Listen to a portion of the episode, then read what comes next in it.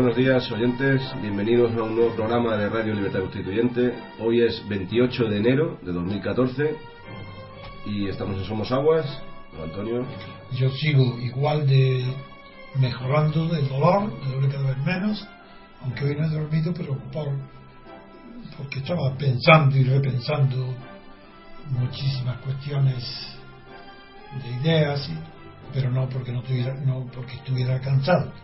Y, y, el día bueno nos acompaña porque invita muchísimo a la profundidad en el pensamiento, no perderse en tonterías, ir al fondo de las cosas.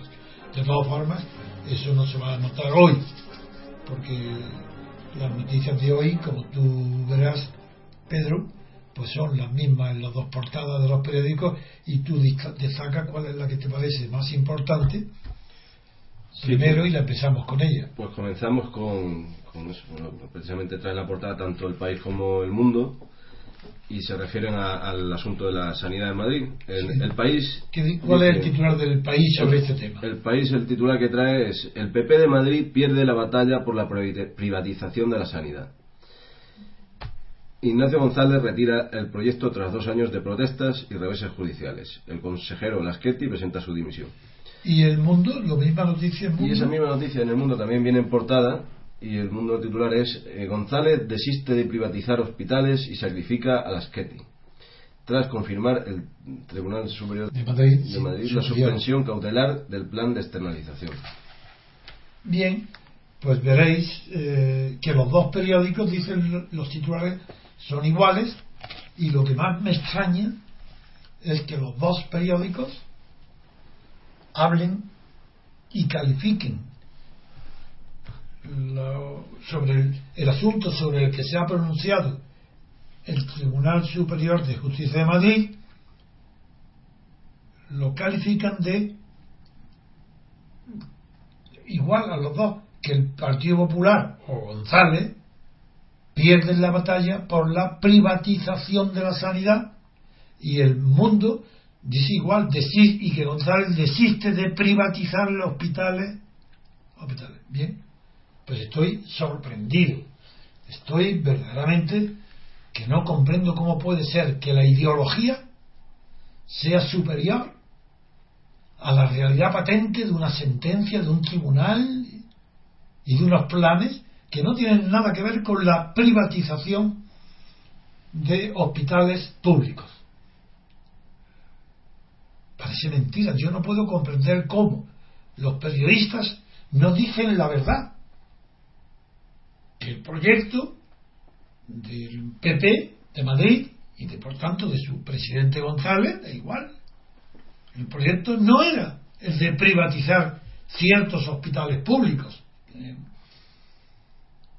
un número determinado de hospitales públicos, sino no querían privatizarlo, porque privatizar es convertir en privado lo que es público, pero el dominio, la- eh, para que lo entendamos, la propiedad. Prescindiendo de las palabras técnicas con las que se designa el dominio sobre los bienes públicos y el dominio sobre los bienes privados, es un asunto de propiedad. Y es verdad que el dominus, el dueño, es el que tiene la responsabilidad de la uso, disfrute, gestión, administración de su dominio, de la cosa dominada por el propietario. Pero es que de eso no se trata.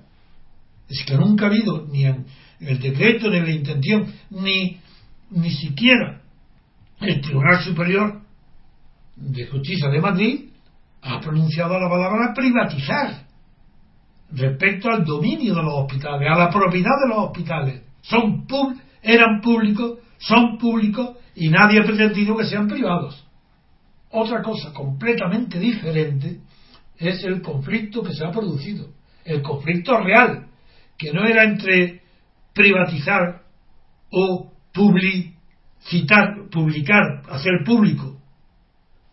Ese no era el conflicto. El conflicto es si seguían los hospitales siendo administrados, es decir, gestionados su explotación, como estaban hasta ahora, por funcionarios del Estado, por servidores del Estado, o se contrataba la gestión de los servicios hospitalarios la gestión del hospital, la gestión, la administración, la gerencia, se encargaba a una empresa privada.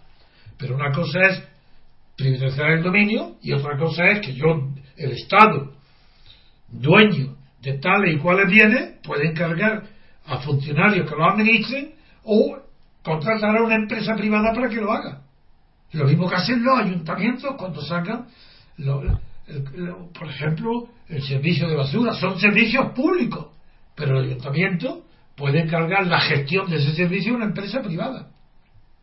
En fin, esto es tan evidente que verdaderamente eh, hay que ser, hay que estar muy vendido a las ideologías, hay que estar muy entregado a la demagogia de las palabras para que la prensa más importante, más extendida, más difundida de España, titule lo mismo, como si el tema hubiera sido la privatización o no de los hospitales públicos. Hecha esta primera advertencia, por tanto, que eso, decir que iban a ser privatizados, es una ideología que explica y se puede comprender que los partidos de izquierda, de izquierda, en España, siempre que digo esta palabra tengo que decir, en España no hay ni un solo partido que sea de izquierda, pero ni uno, porque, izquierda se entiende de que nada izquierda política, porque izquierda social, esos son la demagogia, esos son todos. Todos tienen demagogia social. Pero izquierda política, eso no es ni uno. Porque la izquierda política o es radical, es decir, revolucionaria, porque en España no hay libertad ni hay democracia, entonces la izquierda tendría que ser intransigente. Tenía que ser intransigente en la batalla permanente, diaria y universal dentro del espacio español por la conquista de la libertad política colectiva, es decir, de la democracia. Tendría que conquistar la libertad como fuerza, como única fuerza constituyente. Y como en España la fuerza constituyente la tienen nada más que en exclusiva los, los dos partidos políticos mayoritarios, PP y PSOE, ni siquiera los partidos regionales tienen fuerza constituyente. Otra cosa es que para tener mayorías absolutas los partidos centrales te pacten con los partidos principales o hegemónicos de la autonomía para sumar sus votos y llegar a mayorías. Pero eso no tiene nada que ver con que ningún partido en España por sí mismo puede tener la fuerza constituyente, como la tuvo Franco después de la guerra. La fuerza constituyente era Franco, el ejército, apoyando el ejército. Pero hoy aquí no es el reino ha tenido la fuerza constituyente la fuerza constituyente la tuvieron, pues a la muerte de Franco, pues cuatro, cinco, seis personas, los que pudieron reconocer la legalidad del Partido Comunista, Suárez y Gutiérrez Mellado, unidos al rey Juan Carlos, eso fueron la fuerza constituyente que pudo preparar en secreto una constitución transformando unas simples elecciones legislativas como si hubieran sido constituyentes, siendo falso, porque la constitución fue preparada y redactada en secreto, menuda constitución, fuerza constituyente que tiene que operar la elección en secreto, que lo he revelado, muchas veces, que fue, fue una sorpresa cuando la revista Cuadernos para el Diálogo, y en concreto Pedro Alzares, que era su director, desveló lo que nadie sabía, que se estaba haciendo la constitución en secreto. Bueno, pues como la fuerza constituyente no la tienen los gobernados, ni hay una libertad colectiva que sea constituyente, por eso no hay en España, no hay ningún partido que pueda convertir por sí solo ni siquiera con mayoría absoluta, puede convertir en privado lo que es público. Ese no es el procedimiento y el procedimiento que se ha seguido es solamente si se encarga o no encarga a una empresa privada la administración de ciertos hospitales públicos. El, tribunal, vamos ahora al análisis que interesa, esto lo que he hecho con esto es definir exactamente en qué consistía el conflicto ese conflicto ha sido excitado, agrandado, hecho más, hecho algo visible, más visible, por los partidos llamados de izquierda. Por eso eh, he hecho inciso que no hay ningún partido de izquierda, ni el Partido Comunista, ni nadie, ni Izquierda Unida, ni Izquierda Unida, no hay nadie de izquierda, porque nadie lucha ni conquista la libertad. Todos quieren la demagogia de la igualdad, pero demagógica, porque si fuera real todavía. No, no, lo que quieren es que figure la palabra igualdad en todas partes. Igualdad, es decir, los derechos a una vivienda digna, a un trabajo digno, a unas vacaciones dignas, eso es lo que se quiere, esa es la demagogia, lo que, los valores de la socialdemocracia. Pero libertad cero, libertad colectiva cero, derechos todos, libertad ninguna. Los derechos sí, derechos sociales todos los que pueda haber, pero sin libertad. Porque los derechos, lo repito un millón de veces, los derechos son consecuencia de la libertad. Es decir, la libertad es las facultades que el derecho concede para reunirse, asociarse, votar, etcétera. Son derechos individuales que dan, como es natural, la libertad, como un propietario.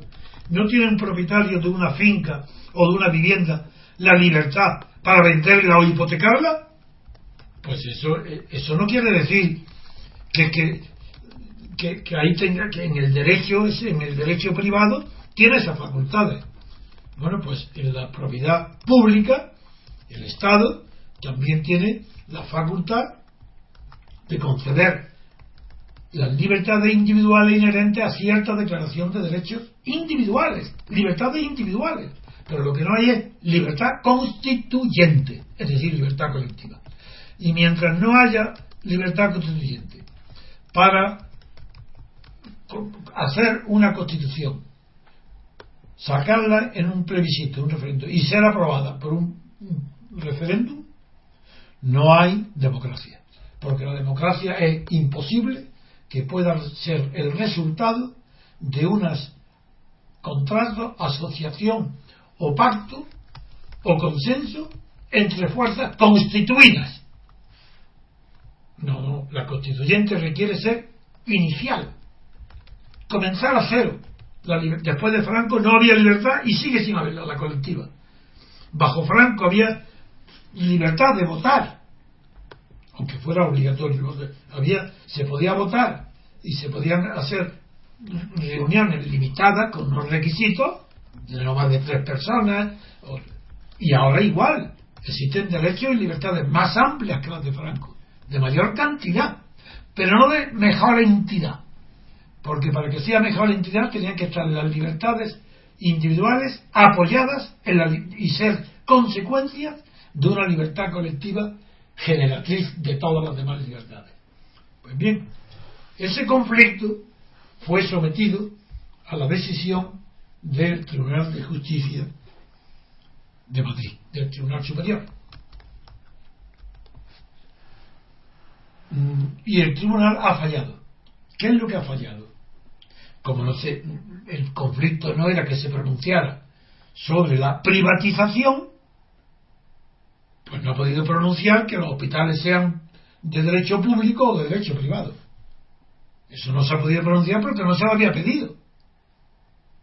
Lo que se ha pedido es la demanda puesta contra el plan del Partido Popular, es decir, de, González, del, del Partido Popular en Madrid, se le ha pedido que anule la resolución en virtud de la cual el, presidente de la Comunidad de Madrid había decretado el decreto que había encargado la gestión de seis hospitales, creo que eran, la gestión la había encargado a, a empresas privadas. Y esa privatización de la gestión, es decir, de la gerencia, que nada tiene que ver con eh, la distinción entre dominio público y dominio privado que se refiere a la propiedad, que sea estatal o que sea de, la nación, que sería otra cuestión distinta, sea ni se ha planteado, porque la nacionalización de los hospitales es una cuestión y otra es la estatalización es otra cuestión. Hoy son estatales. Y el Tribunal Superior se ha pronunciado negando, revocando. No, revocando no. No se ha pronunciado todavía sobre el fondo del asunto. Y esto como una cuestión jurídica, le voy a tratar de explicar con la sencillez y claridad con la que suelo yo exponer los temas jurídicos. El Tribunal Superior de Justicia no, no se ha pronunciado sobre el fondo porque todavía no ha tenido tiempo. Pero los demandantes, los que pedían los partidos de izquierda, de, la llamada izquierda, de la izquierda convencional, de la, de la izquierda nominal, los partidos habían pedido, han pedido una demanda que se anule ese decreto por ser anticonstitucional. Y los jueces han admitido la demanda.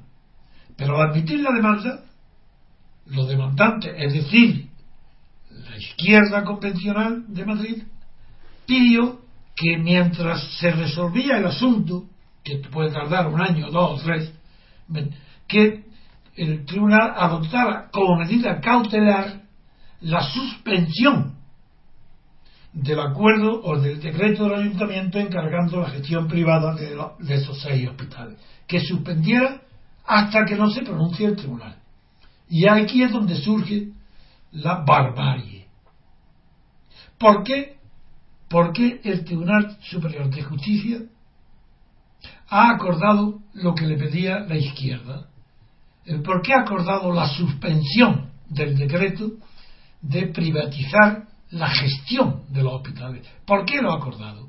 Dice, eh, la razón es muy sencilla es porque la, la ley permite que se suspenda la ejecución, el vigor de cualquier decreto, cualquiera como en los particulares, cualquier contrato, si pudiera ser que la sentencia, cuando se pronuncie, y revocar el acuerdo impugnado, el contrato, o en este caso, la resolución pública impugnada, pudiera suceder que entonces, aunque ganara la izquierda la sentencia, se habrían producido resultados tan perjudiciales para el Estado, para lo público, unos perjuicios tan irreparables que no pudieran ser indemnizados, es decir, que fueran irreparables. Entonces, el tribunal puede y debe suspender, mientras tanto, el vigor, la vigencia del decreto o del contrato si fuera privado para evitar que se produzcan esos perjuicios. Ahora bien, hasta ahora, hasta aquí, he oído en algunas televisiones, no he, he oído bien, hasta ahora bien, donde empieza el gravísimo error es, primero, la derecha está indignada la derecha tradicional, es decir, la derecha de origen franquista, la derecha de verdad, la derecha reaccionaria, está indignada contra los jueces. Los liberales, como son partidarios de que haya la menor propiedad pública, aunque aquí no se discutía la propiedad, sino solamente la gestión, pues están indignados de que cómo es posible que unos jueces y dicen las tonterías tan grandes como he oído decir, por ejemplo, a Federico Jiménez Los Santos, un hombre inteligente y culto, resulta escandalosa su ignorancia del derecho. Dice, pero ¿qué saben los jueces de medicina? ¿Pero qué saben los jueces de hospitales? ¿Cómo pueden acordar la suspensión? ¿Pero quién se han creído que son? ¿Qué son ellos? Y empiezan diciendo, ya estamos, judicialización de la política. ¿Pero qué es eso? No tiene nada que ver, están confundiendo todo. Los liberales confunden todo. En primer lugar, un, el tribunal no tiene por qué saber nada de medicina, como no tiene por qué saber nada de ninguno de los contratos privados en los que interviene. Y sin embargo tiene que fallar con arreglo de la ley y no puede jamás ignorar, alegar ignorancia, porque la ignorancia de las leyes a los particulares no excusa de su cumplimiento y a los jueces le obliga a fallar. No pueden decir que no, no tienen materia prima, leyes que aplicar. Tienen que fallar, sea el, que, el caso que sea. Así que esto implica una ignorancia del derecho y de la judicatura extraordinaria. que parece mentira a personas cultas que lleguen a decir esas barbaridades. Pero ¿por qué, sin embargo, qué es lo que no se dan cuenta? Que lo que no se dan cuenta es que el error, ha habido error judicial, desde luego. Yo estoy en contra de la sentencia, pero no por los motivos que dice la derecha liberal. No, no es por eso, no. Porque los jueces son competentes para, sin saber ni una sola palabra de medicina, para fallar una sentencia que dictamine, que decrete que la gerencia, la administración de un hospital puede ser válida en un, si se encarga una empresa privada o si eso es inválido, pues tendrá que someterlo al constitucional, que tendría que paralizar el, tema hasta decir que, que no sabemos si es constitucional o no. Pero esto no termina aquí, no es, es mucho más complicado, porque donde está el error, y decir por qué yo no estoy de acuerdo, es en que el perjuicio. ¿Qué perjuicio puede ser irreparable? Tratándose de un hospital, el perjuicio irreparable, que, ya sea imposible de indemnizar, solamente puede ser, pensando que estamos en un hospital, la muerte. Pues es lo único que sería irreparable. Es irreparable, pero el perjuicio no. La prueba es de que existe una legislación y una multitud de sentencias de hace ya décadas donde se condena a pagar una indemnización en los casos de accidente mortal en el trabajo, accidente mortal en carreteras, y sin embargo, habiendo habido muerte, sin embargo es reparable, legalmente. Legalmente es reparable, reparable. La prueba es que si no fuera reparable, no podría basar en esa desgracia el, el fundamento de las indemnizaciones por daño y perjuicio ocasionados a la familia del fallecido y también lo mismo con los hospitales. En un hospital es frecuente que haya personas que mueren en un hospital por negligencia médica. Es un perjuicio irreparable para la víctima, que ya no puede resucitar, y para la familia de la víctima. Pero en cambio, para la ley, si es reparable el perjuicio, la prueba es que fija una indemnización de daño y perjuicio y, y establece leyes con baremos según las pérdidas que haya sufrido. Así, no existe el concepto de daño irreparable en caso de muerte, herida o amputación, porque es reparable. Entonces, ¿a qué se refiere? ¿A qué se refiere el Tribunal Superior de Justicia de Madrid cuando ha admitido la suspensión del decreto que privatizaba la gestión de ciertos hospitales públicos desde la Comunidad de Madrid? Porque dice que cautelarmente suspende ese decreto porque puede causar perjuicio irreparable. ¿Pero qué es esto? Pero si lo que se está haciendo es la gestión, si lo que se está privatizando es la gestión, ¿qué perjuicio puede haber en ese, que el, único el único que se está ventilando aquí no es no es las muertes, se está ventilando si debe continuar los hospitales siendo administrados por funcionarios públicos como ahora, donde se producen muertes por accidentes, por negligencia, por mala administración de la anestesia, donde se producen enfermedades de, contagio por, porque hay enfermedades que se contraen en los hospitales, ahora siendo públicos, ¿qué de nuevo puede haber si la administración, la gestión de los servicios hospitalarios lo hace una empresa privada? ¿Qué perjuicio irreparable? Ninguno. Porque todo lo que una empresa privada puede hacer es reparable, sobre todo. Porque responde ya no el Estado. Porque si es la empresa privada, se obliga, por tanto, a que no haya en el hospital gérmenes que produzcan enfermedades, ni en los quirófanos, ni accidentes por falta de vigilancia.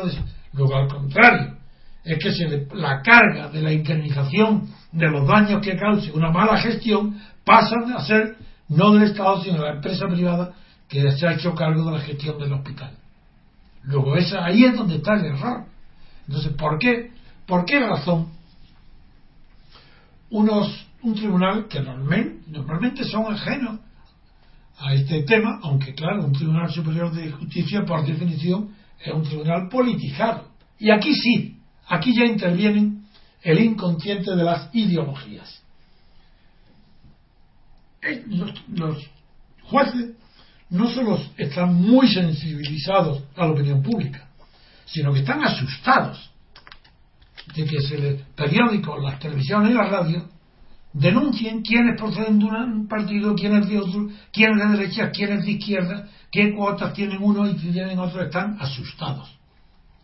Y no quieren verse nunca en la picota. Y la picota de la multitud la tiene, son más numerosos.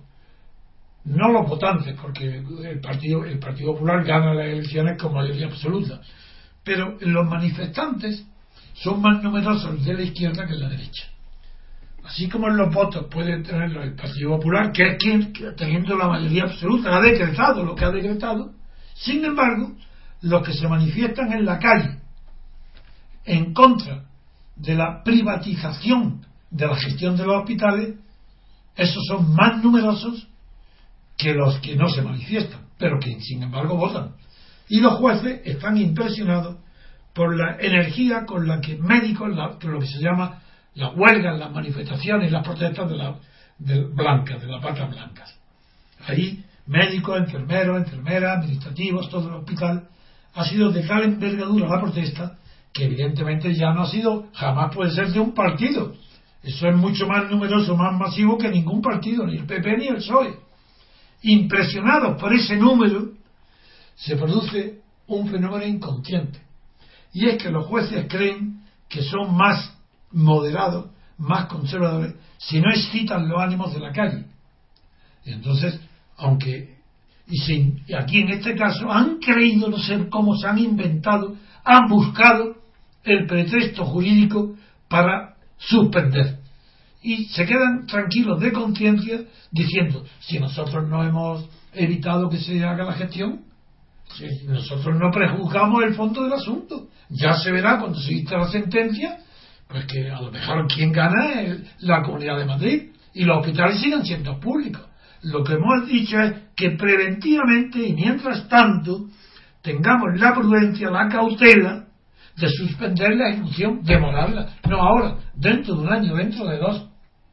Pero claro, la gran sorpresa, lo que no se esperaban los jueces, es que Ignacio González, ante ante la suspensión de su decreto, ha decidido retirar, retirar el proyecto. Acabar con. Ya ha retirado, ya no ha anulado su iniciativa y por eso ha dimitido a, a las Ketty, lo ha sacrificado. Pero claro, eso con eso los jueces no contaban. Yo no entro ahora a juzgar políticamente, porque estoy hablando como abogado, políticamente después.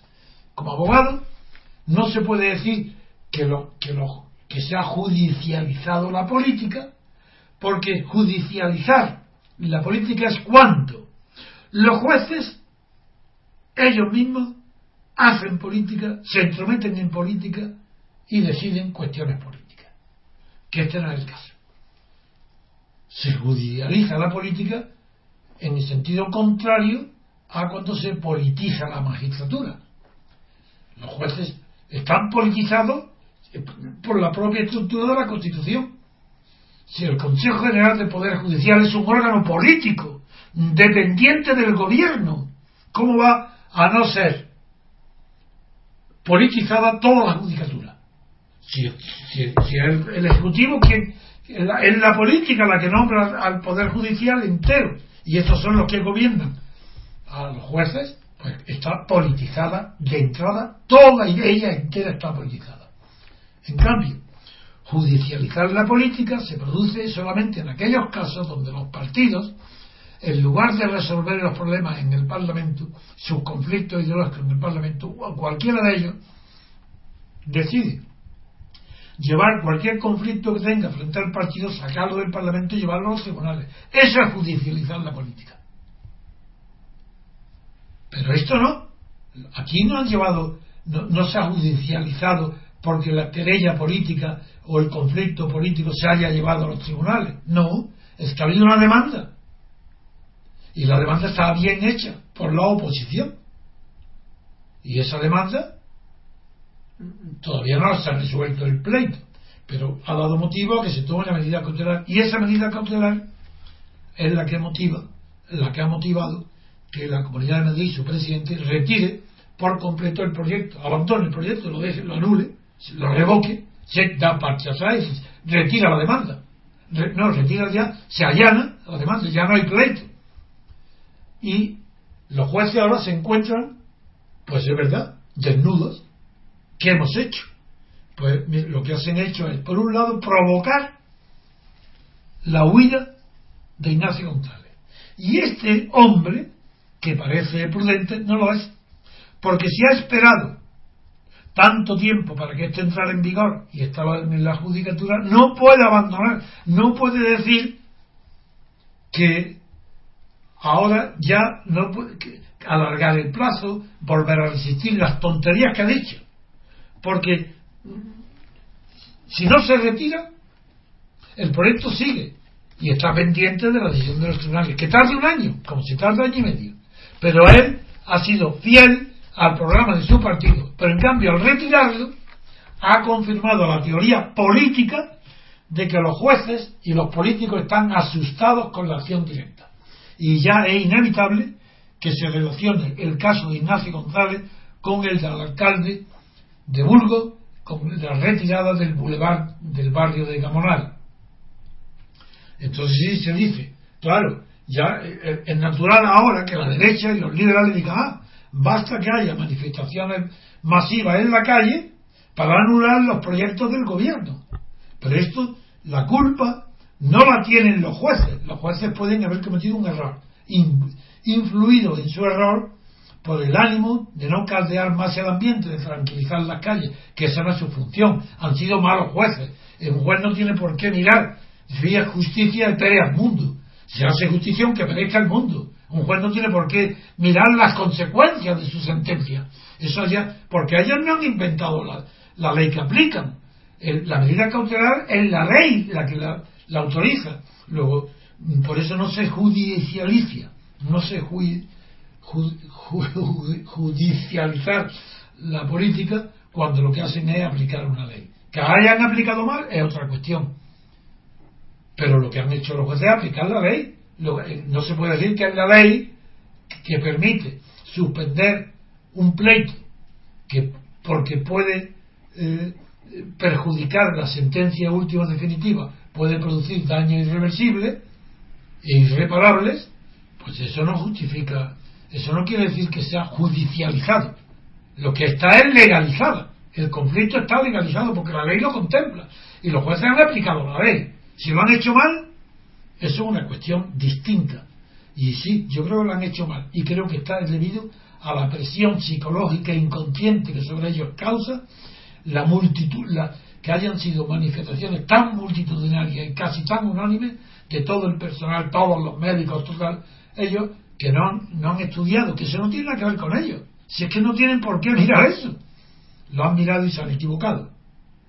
Eh, por esta razón, puede ser que los liberales y los que critican eh, la actuación de la acción, que no ha habido acción directa por otra parte, los que hablan de la acción directa no saben de qué hablan. La acción directa es la del fascismo y la de las masas cuando actúan directamente, por ejemplo, para ocupación de fábricas o para entrar en el Parlamento. Eso es otra cosa. Esto no es acción directa. Han sido manifestaciones legales. Y los jueces han sido muy impresionados y se han equivocado porque han considerado que era irreparable e irreversible posibles daños que todos son susceptibles de ser indemnizados eh, con arreglo a las leyes.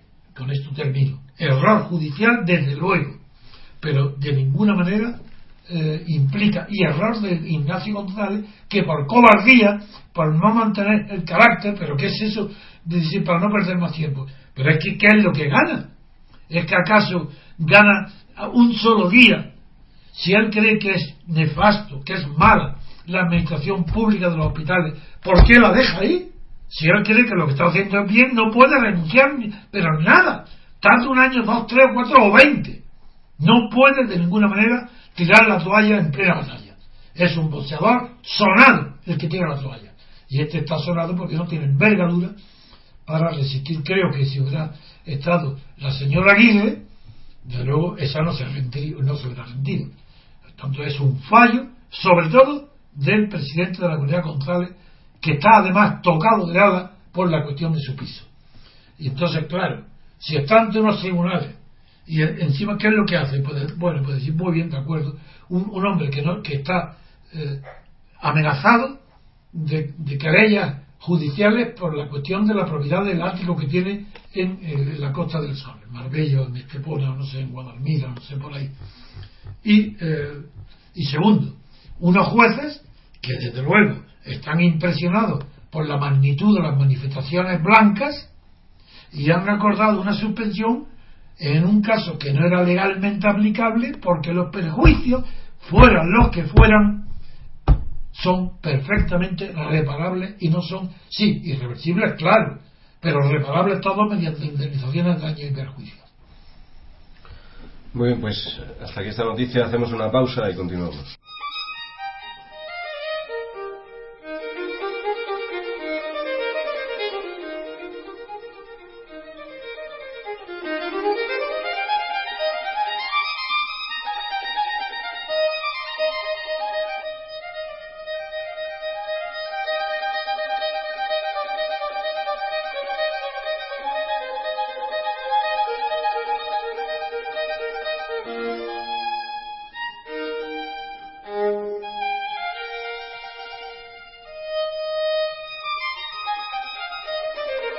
Siguiente noticia eh, también la vamos a ver en el periódico del Mundo y en el país.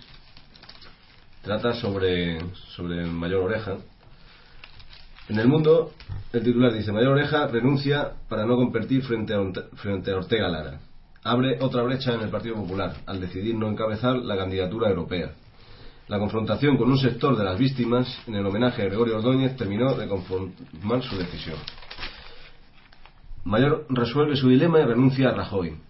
Y también dice que el eurodiputado elude hacer campaña electoral contra Ortega Lara, ahora en Vox. ¿Y el país qué dice? El país dice, la renuncia de Mayor agrava la brecha en el ala más conservadora de los populares. Y hay preocupación por el malestar de las víctimas. En páginas interiores del mundo amplía y dice que Mayor abre un boquete en la derecha el exministro da un portazo a Rajoy en pleno descontento del sector más duro, inquietud en el PP por la sucesión de rupturas y el malestar de víctimas de ETA. Bien, ¿Qué, vamos a analizarlo este tema porque tiene mucho fondo ideológico. En primer lugar, eh, la mayor hace, se va del puesto de Europa, se va del la presidencia del grupo del Partido Popular en Estrasburgo porque no está de acuerdo con la política socialdemócrata que sigue Rajoy desde que fue elegido. Ese es el gran tema. En España no hay más que un solo, una sola ideología, que es la socialdemocracia. Y esa ideología la sigue tanto el PSOE como el PP. Incluso también Izquierda Unida. Incluso UPyD son socialdemócratas. Por eso es natural que UPyD rechace la alianza con Vox y con Ciudadanos, que son partidos de derecha clara, netamente, no son socialdemócratas. Pero eh, este señor mayor oreja que es un hombre honesto, sin duda ninguna, y que tuvo una gran personalidad como eh, un representante típico de la derecha española, de la derecha conservadora, y como ministro del Interior, y luego lo ha acreditado en todas sus acciones, aunque no ha destacado por nada en el Parlamento de, de Estrasburgo, donde no ha destacado por nada, no ha hecho ninguna actividad, prácticamente ha estado ausente del Parlamento, ha tenido el título de presidente del grupo, pero nada más. Y ahora, la noticia esta quiero comentarla de verdad, porque el problema que se le plantea a mayor oreja es muy, muy grave psicológicamente. Y quiero dar a conocer en España una doctrina que fue expuesta por primera vez al final de los años 80 en un libro que participaron muchísimos escritores y especialistas de renombre mundial en homenaje a un premio Nobel de Economía llamado Stiglitz. Stiglitz, que ha sido premio Nobel de Economía, durante los años, la, década inmediatamente inmediata al monetarismo de la Escuela de Chicago, viajó muchísimo por América del Sur. Y en América del Sur fue donde mayor influencia tuvo. Porque ahí desarrolló las teorías económicas contrarias al monetarismo. Pero por lo que voy a hablar hoy no es por su teoría económica, sino porque fue un economista atípico, donde tuvo una gran formación de humanista, puesto que tuvo una gran y escribió y dio conferencias sobre cuestiones no económicas, sino humanistas y muy de actualidad. Una de las notas, uno de los estudios en los que más tiempo le dedicó y por lo que yo en el libro homenaje a Stiglitz que escribieron sus seguidores, discípulos y admiradores, uno de sus artículos más famosos ahí se llamaba La voz, la voz sí, V o Z, la voz de hablar, la voz. Intrigado, lo leí varias veces porque era un artículo bastante profundo no que, requiriera más de una lectura para comprenderlo. Lo que yo quería comprender es el último sentido, por qué un economista había escrito esto y por qué tenía tanto éxito en América del Sur. Entonces, en la voz comprendí, uno, algo psicológico muy profundo y maravilloso, que estaba de acuerdo en las conclusiones con los estudios clásicos de la psicología, pero en cambio también vi que tenía errores muy grandes por no conocer la teoría política, no conocer lo que era la democracia, la teoría de la democracia. Conocía, claro, conocía lo que era el sistema de Estados Unidos, que era una democracia. Conocía también el sistema parlamentario inglés. Conocía lo que pasaba en Europa, pero no sabía que en Europa, salvo en Francia, que está muy cercana, no había democracia. Porque para que haya democracia tiene que haber separación de poderes. Y para que haya separación de poderes, además de eso, tiene que ser la asamblea legislativa, los diputados tienen que estar representando al elector, al que los vota en distritos pequeños, en candidaturas uninominales, un solo nombre, no listas. Si no, no hay representación ninguna. Solamente se representa como en España, Italia, en toda Europa, los partidos que hacen las listas, los jefes de partido. Esto lo ignoró Stigler. Pero en cambio, me voy a concentrar en el tema por qué el problema psicológico de mayor oreja, como también el problema de Vidal Cuadras Salcedo, del que hablé ayer. No, Vidal Cuadras, no Salcedo, no. Alexis Vidal Cuadras. Salcedo es un deportista, Cuadras Salcedo y, un periodista. No, ¿Por qué? El problema de los dos es similar. Y ese asunto está tratado muy bien en una serie de escritores bajo el título de La voz, en homenaje a Stigler. Y el problema es que cuando se está en un partido y no se está al 100% de acuerdo con las decisiones del partido, poco a poco, y ese, y ese desacuerdo dura algún tiempo, si es poco tiempo, no tiene importancia. Pero si dura tiempo, se comienza a producir en la conciencia del individuo que no se siente representado por la jefatura de su partido ni por las decisiones de su partido, comienza a sentir un desasosiego vital, una falta de concordancia entre sus ideales y su vida, entre su apoyo y su participación en la política y sus creencias íntimas. Y eso le ha pasado a Mayor Oreja y también a Alexis Vidal Cuadras. ¿Cómo resolver el problema? Y le llaman eso el problema de la voz. Y analizan cómo han estudiado diferentes jefes, líderes ninguno, porque ningún líder acepta esas situaciones mucho tiempo. Un líder no soporta estar en un partido que no represente, se sale al día siguiente, inmediato, imposible. eso se produce en partidos de masa donde no hay líderes. Pero hay, claro, personalidades. No todos los militantes son iguales, ni de preparación, ni de cultura, ni de ambición, ni de personalidad, ni de carácter.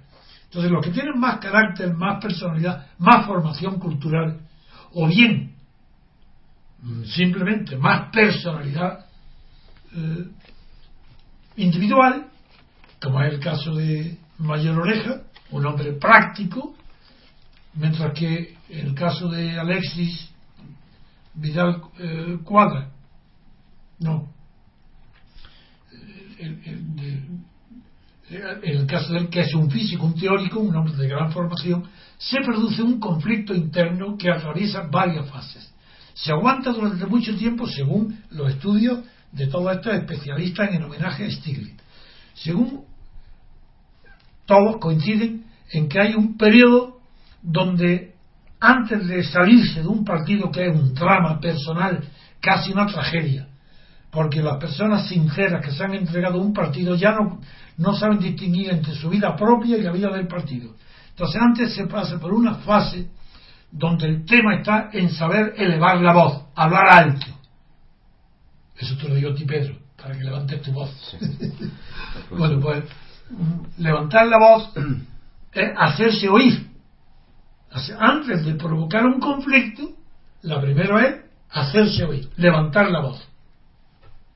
Y solamente durante años de estar levantando la voz, si se ve que es inútil, se, surge otras posibilidades que se reducen en realidad a dos. Una, al ver la inutilidad que implica levantar la voz, porque no solamente es inútil para la acción política, sino que rompe relaciones de antiguos amigos, que antes estaba de acuerdo con ellos, esos amigos siguen en el partido, aunque se, eh, se desvíe de los principios que lo fundaron, el que levanta la voz para volver a los principios, un año, dos años, tres años, termina por perder la amistad, los compañerismos, se va quedando poco a poco solo, pero tarda muchísimo tiempo estando solo en decidir si ya no tiene remedio y no tiene más solución vital que salirse del partido. Pero eso lo tiene, para él es un drama, porque su vida entera la ha entregado al partido y ya no es solamente que no es el dinero que tiene los puestos de, los puestos asegurados, su vida asegurada en el partido, porque tiene puestos representativos en una asamblea o en el gobierno y que lo ha sabido. Lo primero que tiene que hacer, claro, es dimitir de los cargos. Pero ya, en la fase siguiente que ha dimitido todos los cargos y que tiene personalidad y que levanta la voz, pero no es oída la voz, es silenciada por el jefe y por el aparato del partido, porque los partidos de masa siempre están regidos por oligarquía, la oligarquía dirigente del partido le impide que su voz sea escuchada y hace todas las faenas posibles para reducir al silencio a la voz disidente del que antes, sin embargo, era un fiel aliado, que es el caso, pero esto que es exactamente lo que ha pasado, lo están describiendo muy bien de manera teórica y con principios este libro de homenaje a Stiglitz. Pues bien, no se, no, no se resuelve el tema tan sencillamente como diciendo me voy del partido. Se tarda muchísimo tiempo y se cometen incoherencias porque espera, el que está en esa espera volver, bien sea, espera volver a ser escuchado como antes, o bien espera siempre un cambio del dirigente del partido que lo acerque al ideal.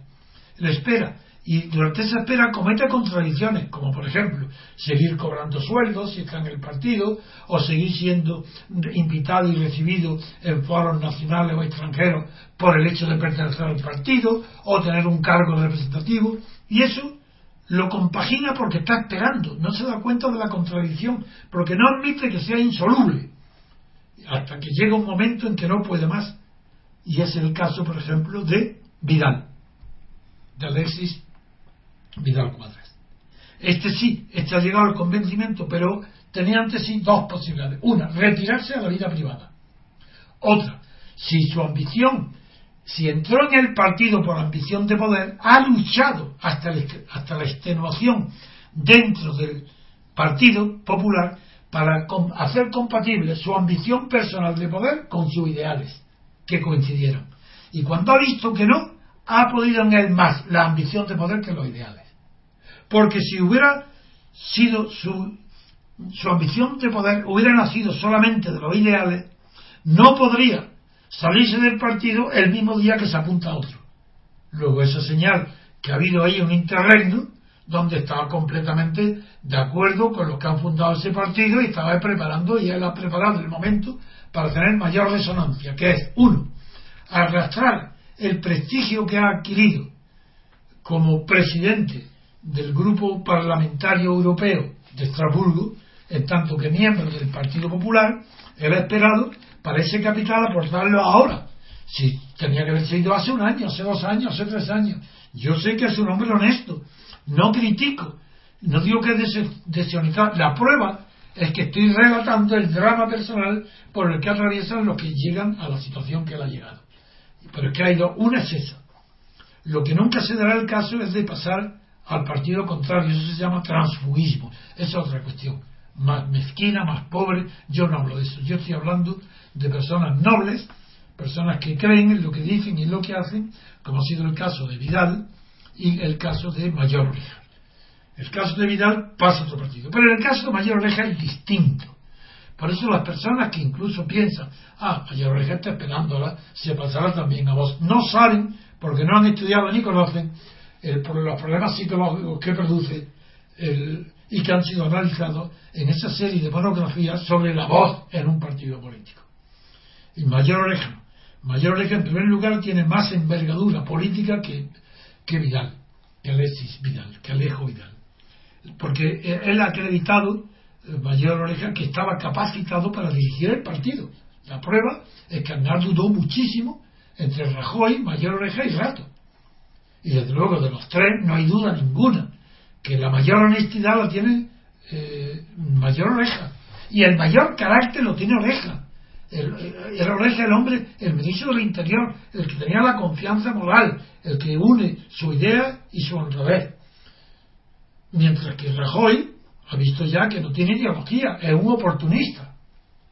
En cambio, si es intelectualmente honesto, y también su ambición honesta, la de eh, Vidal, pero es de menor categoría que la de Oreja, porque está dispuesto, su ambición de poder supera a las ideologías, y está dispuesto a irse a otro partido que dirá él, dirá, claro, me voy a otro partido porque ese está igual que estaba el PP cuando yo estaba en él. Sí, claro que sí, pero es que lo que está, en lo que plantea el problema de la voz es el problema psicológico de dejar a los amigos para unirse con otros que no están en el partido. Porque Ignacio Camuña estaba con Suárez, pero no estaba en el PP, que es uno de los que están en la voz. Y otros que estaban igual, otros, otros son las víctimas que, que, no se han considerado bien representadas por el PP, las víctimas del terrorismo, y que ahora acompañan a los que han fundado el nuevo partido. El caso es distinto, pero los dos tienen de común el recorrido que implica haber elevado la voz y no haber sido oído. En el caso de Mayor Oreja, claro que ha habido elevación de voz. La prueba es que había, era conflictivo. Y no digamos con Alexis Vidal, que eso es, ha sido un conflicto permanente en los últimos años. Que esto es muy importante para comprender, uno, que no es el oportunismo simple, ni tampoco el, egoísmo de aprovecharse de los cargos y de los sueldos hasta última hora para explicar esa conducta. Ha sido una tragedia personal y a ellos les recomiendo, porque a mí toda persona honesta me es simpática. Y aunque ni, ni uno ni otro conocen la democracia, ni lo que es, ni Vidal Cuadras tampoco. No sabe lo que es la democracia, ni sabe siquiera lo que es un referéndum de, de separación, de autodeterminación. No, no, no. Aunque todos los españoles entraran en un plebiscito, los españoles todos, ni por unanimidad, pueden decidir que España se divida, que no exista, que se suicide, eso, eso es imposible. Pues eso no lo conocen ni, ni uno ni otro. Tampoco conocen lo que es la separación de poderes. Ellos creen que la separación de poderes es la separación de funciones y que, uno y que una función no se ingiera en la otra. No se dan cuenta que eso mismo lo tenía Franco. Con Franco había unidad de poder y separación de funciones. Y hoy hay unidad de poder y separación de funciones. Solo que en ese poder solamente tiene migajas Izquierda Unida, pero en cambio en las regiones, tanto Izquierda Republicana en Cataluña como el Partido Nacionalista Vasco, el Partido Nacionalista Vasco en Vizcaya, tienen mayoría ahí y tienen poder. En definitiva, para terminar este asunto quiero decir, uno, hay que tener la mayor comprensión y simpatía hacia las personas que han sufrido tanto para poder levantar, primero para levantar la voz contra sus antiguos amigos y compañeros y al ver que no son escuchados, uno, retirarse de todo cargo, como es el caso de Mayor Oreja, que no irá de ninguna manera, vos lo digo ya de antemano, no lo conozco de nada, es solamente que sé analizar los comportamientos públicos. Y este hombre es un hombre muy honesto. Y no se va a ir a vos, porque no, no es la ambición de poder lo que lo ha guiado. Por eso no es presidente en lugar de él, porque mientras que Rajoy tiene ambición de poder y habrá hecho todo lo indecible para adular, aznar para que lo nombre, mientras que yo creo que Mayor Oreja es incapaz de adular a nadie, es un hombre honesto y tranquilo. En cambio, Vidal es un hombre mucho más inquieto y la ambición de poder al final le ha podido. Es decir, lo último, en los últimos seis meses o un año, su ambición de poder, de figurar en la sociedad, de tener un puesto en la sociedad, cosa lícita, porque toda persona inteligente tiene el derecho, el derecho y incluso el deber de estar presente en la sociedad. Yo no estoy más porque no puedo. Pero a mí me gustaría ser invitado por todas las televisiones y lo que yo estoy haciendo aquí en pequeño número de oyentes en mi radio, me gustaría hacerlo en la 1. Claro que sé que duraría el régimen y la monarquía 24 horas. Porque lo que digo aquí es tolerado porque lo escuchan pues, unos miles de personas. Pero esto no.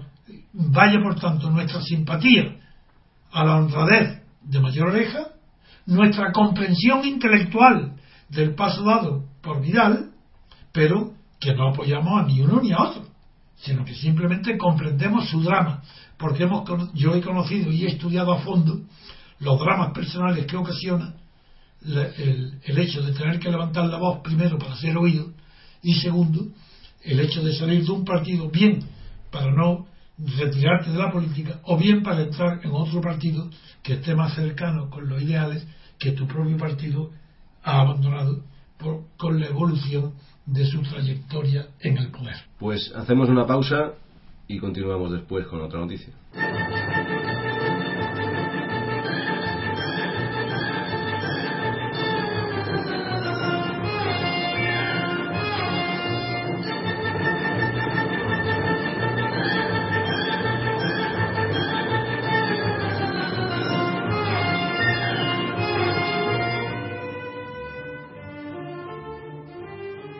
La siguiente noticia eh, la podemos ver en la portada del país y nos ha resultado un poco gracioso porque no sabemos qué tiene que ver un asunto con otro. Y el titular es que Justicia alega que la ley del aborto es positiva para la economía. El Ministerio de Justicia defiende que su anteproyecto de ley del aborto, que solo permitirá interrumpir el embarazo en caso de violación o riesgo para la salud de la mujer, tendrá un impacto neto positivo en la economía porque contribuirá a aumentar la natalidad Así lo especifica en la memoria de la reforma. Bien. ¿Qué le parece? Bueno, antes, sí, como va a ser la última noticia que vamos a comentar hoy, quiero decir que, que no lo hago porque no, a pesar de que popular es la que más sería escuchada popularmente, uno, que la Hacienda podría exigir al Club Barça de Barcelona de fútbol, podría pedirle, podría exigirle 63 millones más por haber considerado eh, que una cantidad enorme de cincuenta y tantos millones como si hubiera sido un salario, pago de salario anticipado, como dijo Cospedal cuando habló de Barcelona, lo mismo, por eso puede haber, puede exigirle un pago al Barcelona de 63 millones adicionales a los noventa y tantos que hay ya que tiene que pagar. Eso por un lado. Por otra parte, también otra noticia que me agrada comunicar que el Tribunal Supremo obliga a la Generalitat de Cataluña a dar clases en español sin esperar a que haya sentencia firme. Pero en fin, voy a comentar la noticia para mí, desde luego, graciosa, que acaba de leer Pedro, en la cual Gallardón, el ministro de Justicia, defiende que su anteproyecto de ley del aborto, que solo permitirá interrumpir el embarazo en caso de violación o riesgo para la salud de la madre, de la mujer, que son los dos casos de supuestos raros, la justifica o, o al menos añade como uno de sus grandes méritos el que, que tendrá un impacto neto positivo en la población española, porque aumentará el número de nacimientos, aumentará la natalidad. Y eso le parece, eso le parece importante al, al ministro de Justicia Gallardón. Pero es que, desde luego, mm, solamente en tiempos de Roma, en tiempos romanos, del imperio romano, y cuando todavía estaba la familia Julia ocupando el imperio, existió una ley que se llamaba Julia Popea, Fabia Popea, en la que ante el decrecimiento de los nacimientos en, en los ciudadanos romanos, no en los peregrinos, que estaban fuera, sino en los ciudadanos, se promulgaron leyes, pero no contra el aborto. Las leyes, porque allí eh, eh, ese era otro tema distinto. Leyes eran para premiar y financiar la natalidad, como Franco hizo con las familias numerosas, que tenían estudios gratis, que recibían subvenciones. Una cosa es premiar las familias numerosas y otra considerar que prohibir el aborto es una medida saludable para la economía. Pero eso a quién se le ocurre?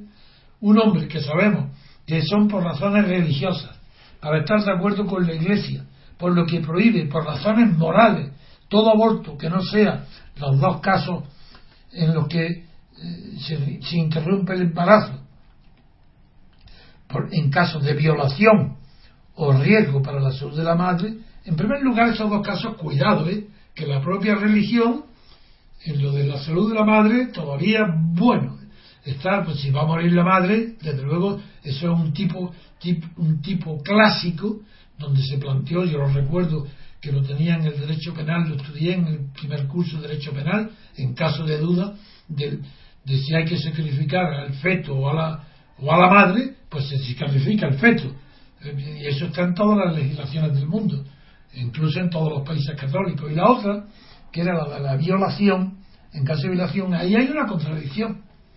Porque si lo que se protege es la vida del concebido, del nasciturus, es imposible, y imposible, que la Iglesia pueda admitir que se aborte porque el padre no ha sido deseado por la madre, porque ha sido violada, porque ha sido hecho por la fuerza. Eso no es justificación ninguna. quiero decir que igual que se admite como esa excepción, se podrían admitir otras. No hablo más del tema porque ya ha pasado el tiempo que había previsto para esto, eh, pero que sí eh, es verdad que me ha hecho sonreír como a Pedro que un ministro tan católico que quiere apoyar a la Iglesia a toda costa admita como justificación que la prohibición del aborto favorece el aumento de la natalidad. Pues bien, pues eso sería mejor que proteger a las familias numerosas. Muy bien, pues hasta aquí el programa de hoy. Esperemos que os guste. Sabéis que podéis escucharnos en ivos.com, Canal de Libertad Constituyente, y en nuestra página diariorc.com. Hasta la próxima.